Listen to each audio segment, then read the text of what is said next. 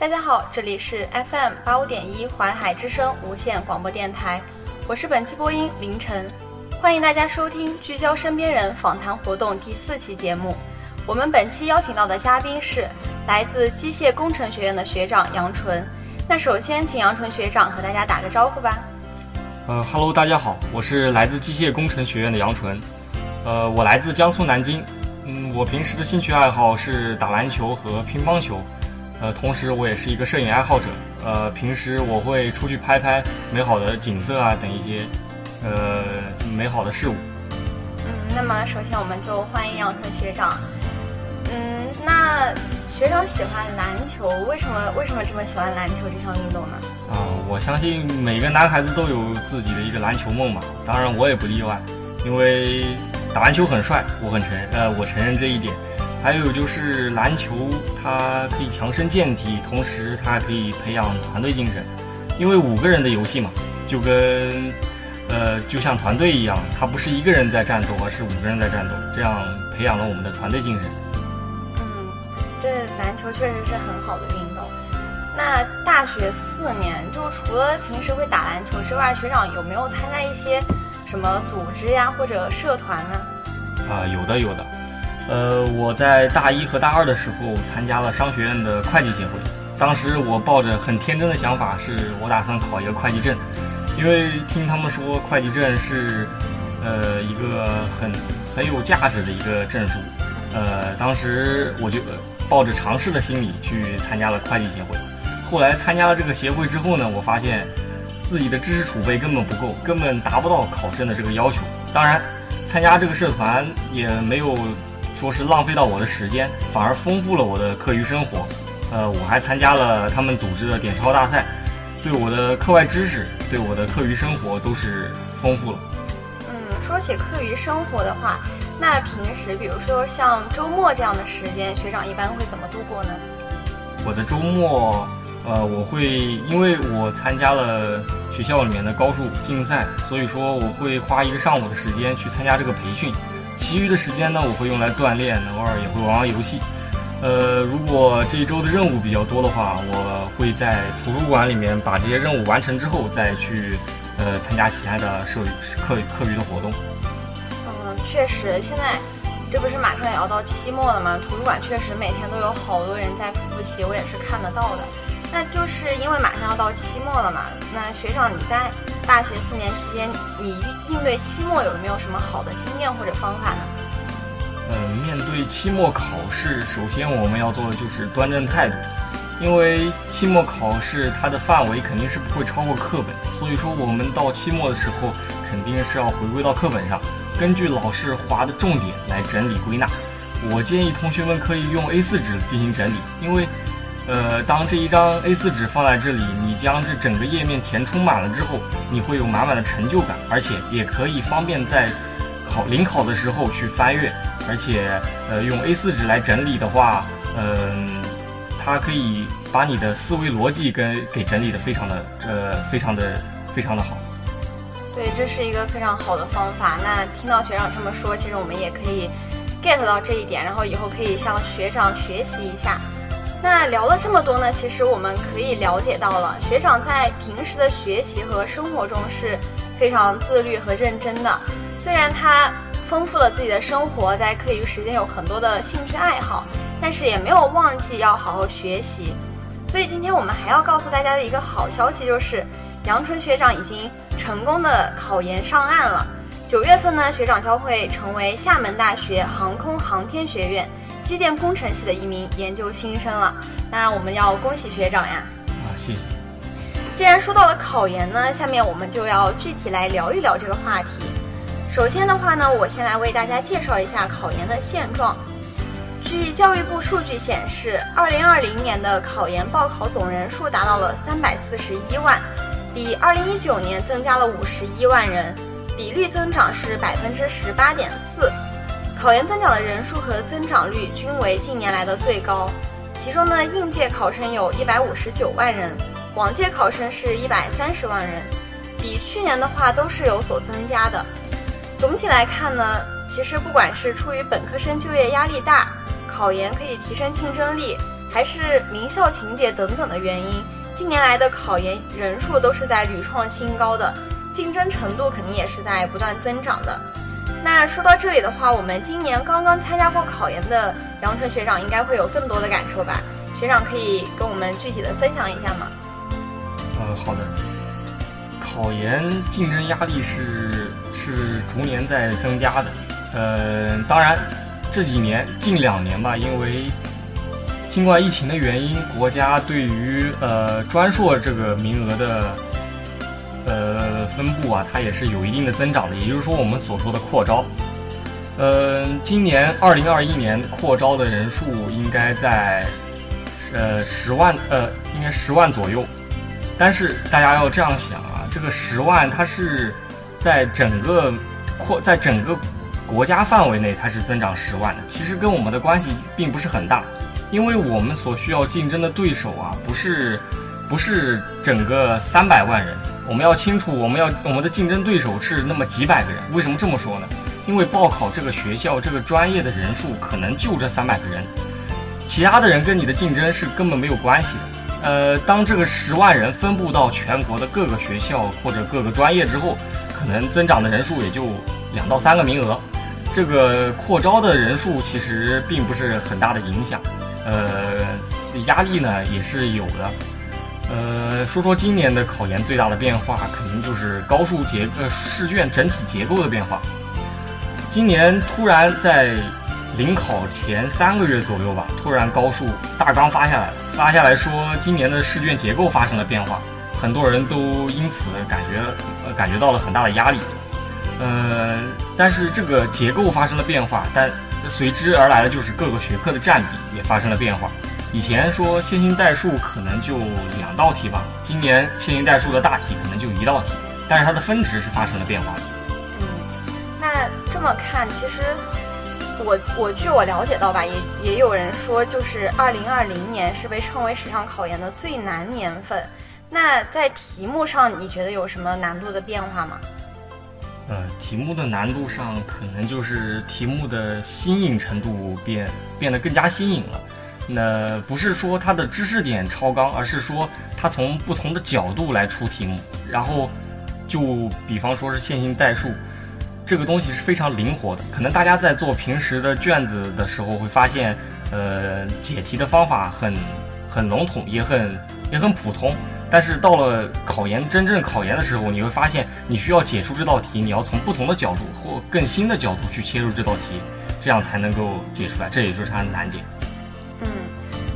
其实今年虽然说，嗯，有人数在报考的人数上面有非常大的增长，可以说是。创了历年的新高吧，但是其实真正参加考试的当时其实只有三百七十多万，对吧？所以说，其实当你考研报考了之后，你到最后去参加考试的时候呢，你你已经战胜了很多人了。但是近两年虽然是在扩招，而且报考的人数都是有所增加的，那么，嗯，导致这么多人去报考，然后考研的人数一直在上升的原因有哪些呢？那学长，你先跟我们分享一下，呃，为什么让你选择了要考研呢？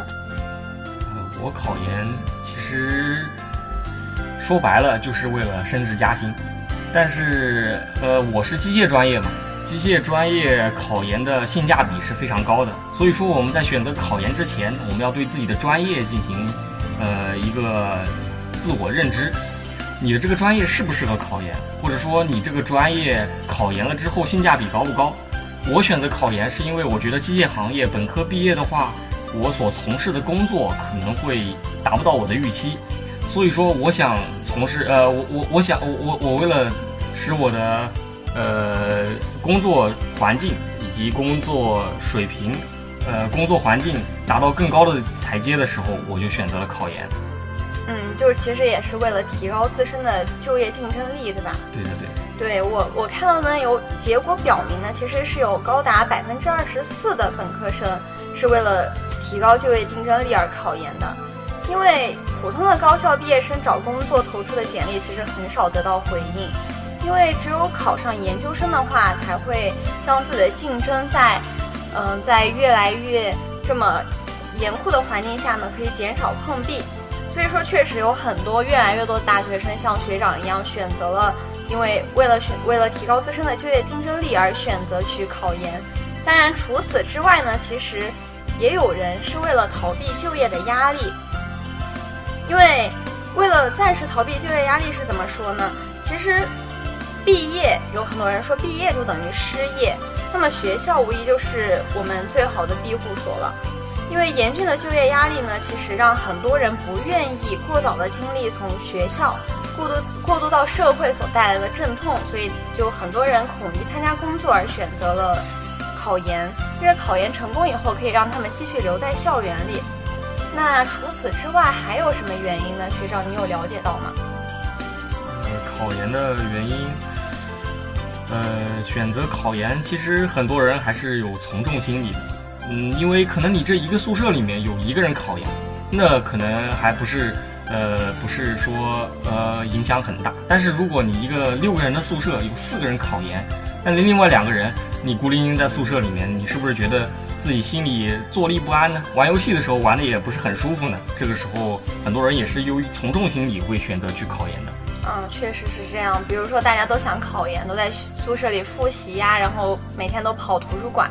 然后自己如果一个人抱着手机在那儿玩，确实会压力挺大的。是的，是的。嗯，那么主要关于考研的问题呢，考研的原因我们已经探讨的差不多了。那学长，我想了解一下，因为我现在本身我自己还没有决定要考研嘛，你是什么时候决定考研的呢？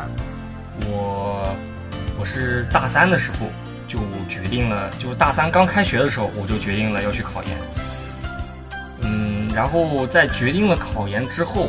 我就就一直在背单词，因为英语单词这个东西是不能停下来的。一旦你停下来，你会发现你再往前翻，这个东西它就你就记不得它了。它认识你，你不认识它。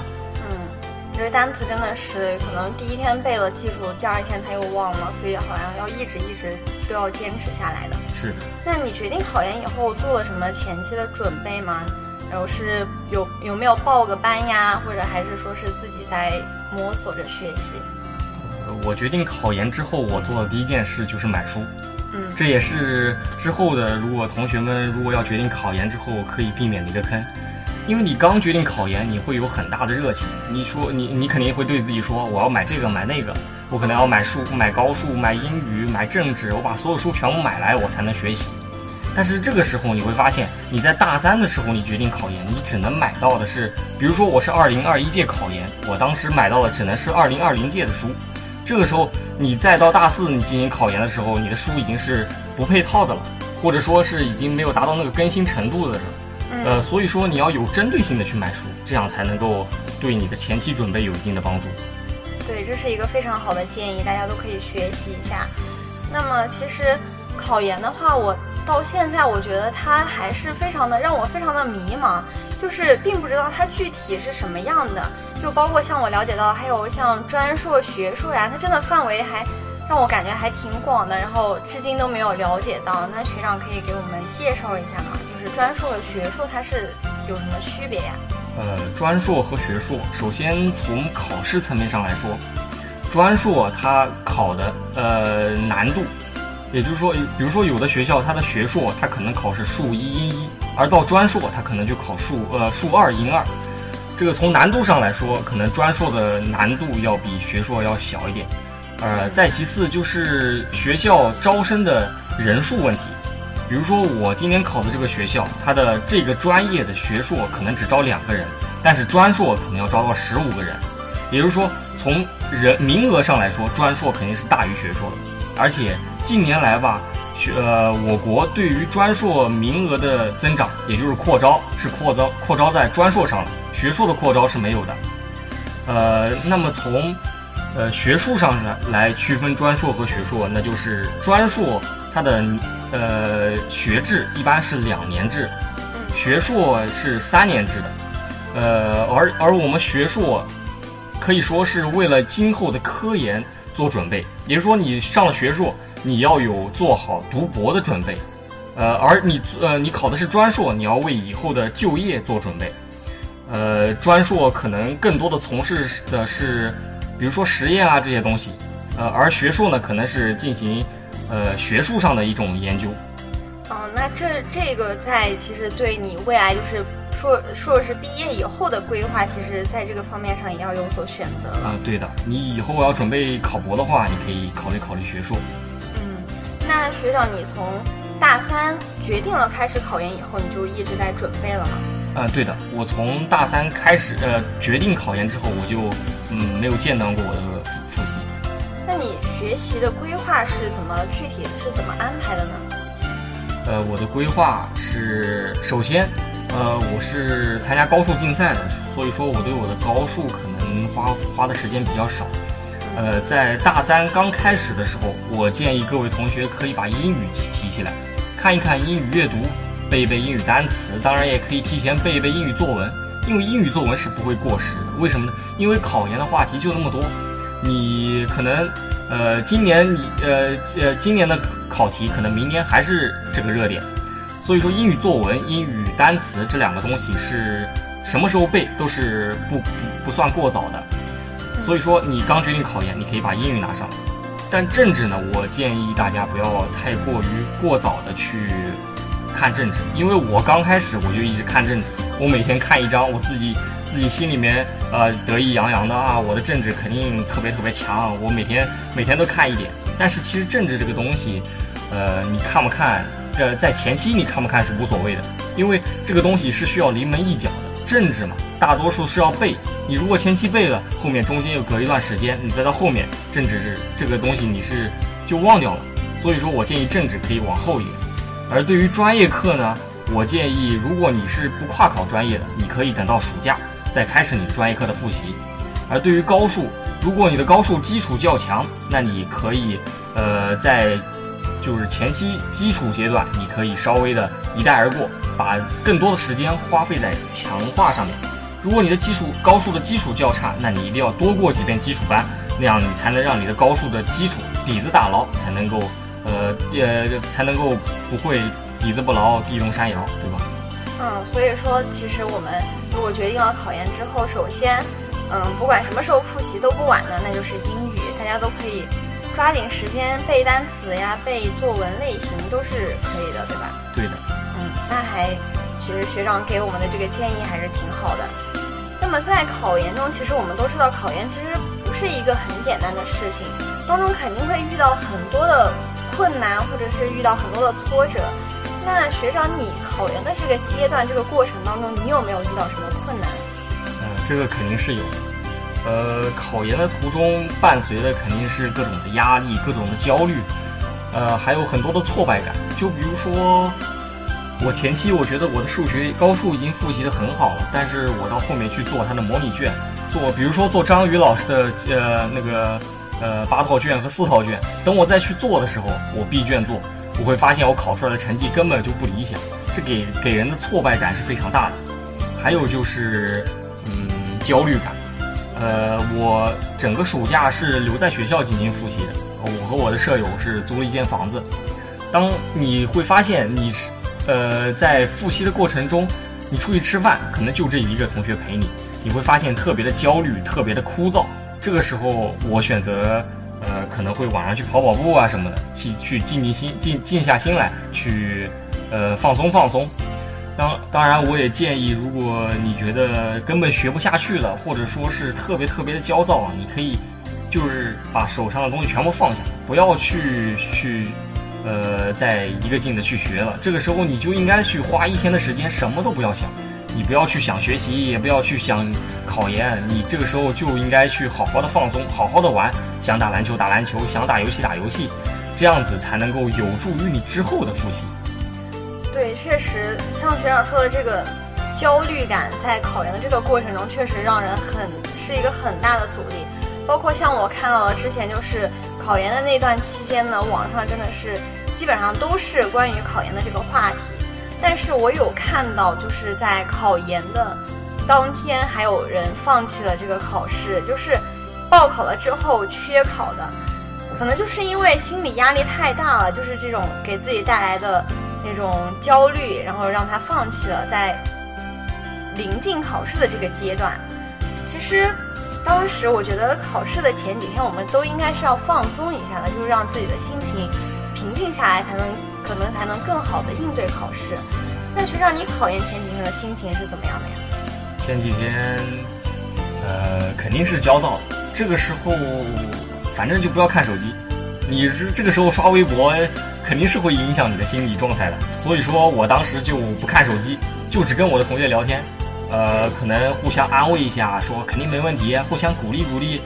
呃，然后当时身体状态呢，可能就是害怕自己感冒，可能会给自己喝一点什么九九九感冒灵这些的。啊，呃，为了保证能够在考试途中不会突发什么状状况，对的，就提前预防一下。对对对对对，喝喝板蓝根啊什么的。那其实学长的心态也还算好的，在这么多考研的学生当中，那考研其实当时就其实感觉跟高考差不多了，就考完肯定就突然就放松了下来。那你考研结束之后，你干的第一件事情是什么呀？啊，我干的第一件事肯定是打电话，首先给我爷爷奶奶打电话，给我外公外婆打电话，再给我爸妈打电话，打个电话，因为我当时考试出来的时候，我就就是对自己考试的状态，就是考出来的那种预期是比较好的，所以说我打算提前报个喜，然后就跟他们说啊，我感觉我自己的发挥很好，然后然后打完电话之后，因为当时我们是在是在呃星海呃在那个在丽不反正不是在星海高中考，是离学校比较远的，我跟我的舍友他们租了个房呃呃不是租了个房子，订了三天的酒店。嗯，然后我打完电话之后，我们立马就回酒店。回完酒店之后，把东西一放，就出去准备嗨。但是你会发现，你刚考完之后，你已经有了嗨的打算，结果你已经嗨不动了。这个时候就对就很矛盾。然后我们就呃去超市买了很多吃的，结果到了到了酒店就立马就睡着了。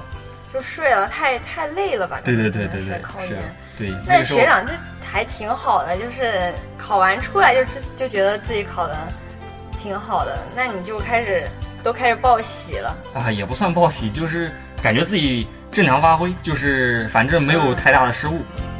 嗯，非常好，难怪学长考的这么好。那学长，既然你考得这么好的话，你对就是未来将要考研的那些学弟学妹们有没有什么建议呢？就比如说你有什么经验呀，或者想要跟他们分享的东西呢？嗯，经验肯定是有的。呃，比如说刚刚说的买书的问题，对不对？也给大家省了一笔钱。啊，对，呃，当然在买书上我还是有一点建议的，就是建议，嗯，比如说你们现在是二零二二届考研，你们可以去问二零二一届的考研的学长学姐去借他们的书，把他们书借过来。这时候，呃，是呃又省下了一笔钱。他当然也可以看看他看一看他们在书上进行的笔记。呃，如果你是啊，当然你要借的话，肯定要借同一个专业的，对不对？嗯呃，还有就是，嗯，暑假，呃，这个暑假嘛，反正是最为关键的时候，我建议大家就是要把所有的事情全部推掉。这个时候你不应该去聚餐了，不应该出去玩了，对不对？这时候你要把所有的心思全部放在考研上面，因为，呃，六月份、七月份、八月份，这个时候很多的视频班，呃，是开始进行的强化复习。呃，说到视频班，我可以给大家推荐推荐，是不是？呃，某些老师的视频，我是一直跟的是张宇，呃，高数一直跟的是张宇老师，因为我很喜欢他上课的风格。呃，如果大家呃就是还没有找好老师的话，我建议大家去 B 站上面去看一看各个老师的视频，去找一个适合自己的，因为呃，既然这些老师都是名师，那么他肯定就是。嗯，实力水平肯定是没有话讲的，但是我们要提到的是适合的问题，对不对？对，适合自己对，适合自己。我们要去看哪个老师讲课的风风格适合自己，这时候我们就可以用到 B 站，对不对、b 站永远是一个呃是永远的神，对不对？嗯，学习的好地方。对对对对对。然后我们就，我当时就是在 B 站上找到了张宇老师，然后我就一直跟着他。我在暑假进行的就是整个两个月，我都在进行的数学强化，从高数到现代再到概率论，这三个要分分时间、分层次的去进行，有重点的进行复习。呃，因为我们知道考研的一张卷子上面，可能某个学科只占那么一点分，有的学科可能占很多分。这时候我们是不是在时间分配上要把这个时间按这个比例进行划分，对吧？嗯，对，所以说，呃呃，数学嘛，在暑假的时候一定要呃把提强化给提上来。确实暑假真的是一个弯道超车的那种好时间，因为大家之前都说嘛，就是暑假的时候你才能，如果别人都在玩，你暑假在学习的话，那你肯定就能超过别人了。所以说暑假大家一定要抓抓住这个时间段好好复习。那么今天我们就谢谢杨晨学长的分享和对大家的鼓励。其实我还是非常佩服我们学长的，考研真的是一件非常困难的事情。包括我自己到现在，其实我也没有想好我到底要不要考研。但是总的来说呢，凡事要看双面，考研也一样，有利也有弊。大家都应该根据自己的情况去决定你是否要考研。无论怎样，我们都需要去做一个决定，属于你们自己的决定。有人说考研是一场青春的救赎。如果已经有决定考研的小伙伴们，那你们就用力的向前奔跑吧。就是分享我很早之前看过的一句话吧。你背单词的时候，阿拉斯加的鳕鱼正努力地跃出水面；你算数学的时候，太平洋彼岸的海鸥振翅掠过城市上空；你晚自习时，极途中的夜空洒满了五彩斑斓。在你为自己未来踏踏实实的努力时，那些你感觉从来不会看到的景色，那些你觉得终身不会遇到的人，你要的一切正一步步向你走来。不管是选择了考研还是其他道路的同学们，都祝愿你们在未来的日子里能够遇到更好的自己。本期的节目到这里就全部结束了，感谢您的收听，我是播音凌晨，我是杨纯，再见。